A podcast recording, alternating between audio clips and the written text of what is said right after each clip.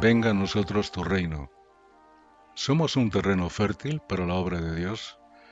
A menudo queremos que Dios nos conceda algo, que creemos que será bueno para nuestra vida. Más salud, más dinero o incluso más paciencia, más resiliencia, más valentía. Pero, ¿somos fértiles para la obra de Dios en nuestras vidas? ¿Hacemos la parte que nos corresponde?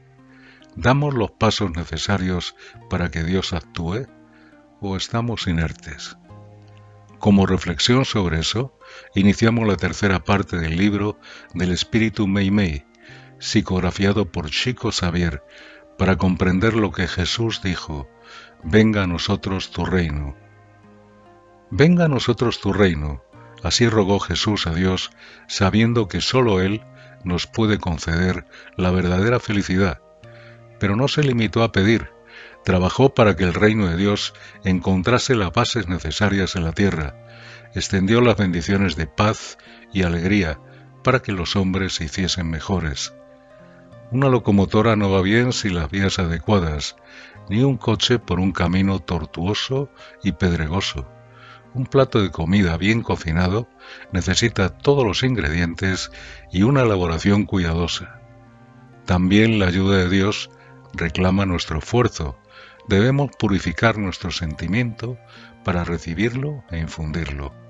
Sin la bondad no podremos sentir la bondad divina o la de nuestros semejantes.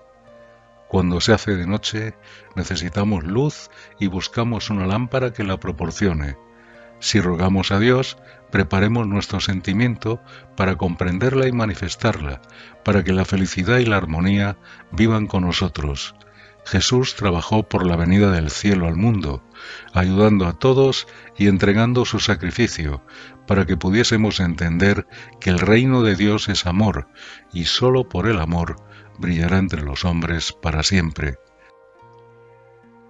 La ayuda divina reclama, pues, nuestro esfuerzo. Si queremos algo, no solo es pedirlo, tenemos que forzarnos en conseguirlo. Incluso en situaciones que no dependan tanto de nosotros, podemos hacer algo por nuestra parte. ¿Cómo? Creyendo, teniendo fe. Si queremos paz, tenemos que promoverla allá donde estemos. Si queremos amor, expandamos el amor donde vayamos. Si buscamos salud, tenemos que cuidar no solo el cuerpo, sino también el espíritu. Cuando damos el primer paso y creemos, comienza todo, porque nos hacemos más receptivos a recibir las inspiraciones de lo invisible o porque hacemos lo que tenemos que hacer. En el capítulo 27 del Evangelio según el Espiritismo, sobre la eficacia de la oración, Kardec nos ofrece un ejemplo interesante. Un hombre está perdido en el desierto, con una sed horrible.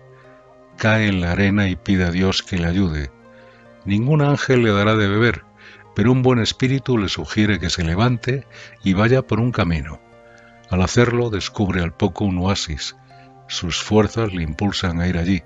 Si tiene fe dirá, gracias Dios mío por la idea que me inspiraste y la fuerza que me diste. Es decir, Dios le ayudó a través de los buenos espíritus, pero el hombre fue terreno fértil para la obra de Dios en ese momento, haciendo su parte, oyendo la inspiración y caminando hasta el agua para calmar su sed. Es lo mismo que sucede con nosotros. Tenemos que caminar, hacer nuestra parte y ser aquello que queremos para el mundo, y tener fe, cuando todos hagamos nuestra parte y consigamos ser mejores personas, el reino de Dios de paz y amor imperará en la tierra. Buen día para todos y hasta el próximo episodio de Café con Espiritismo.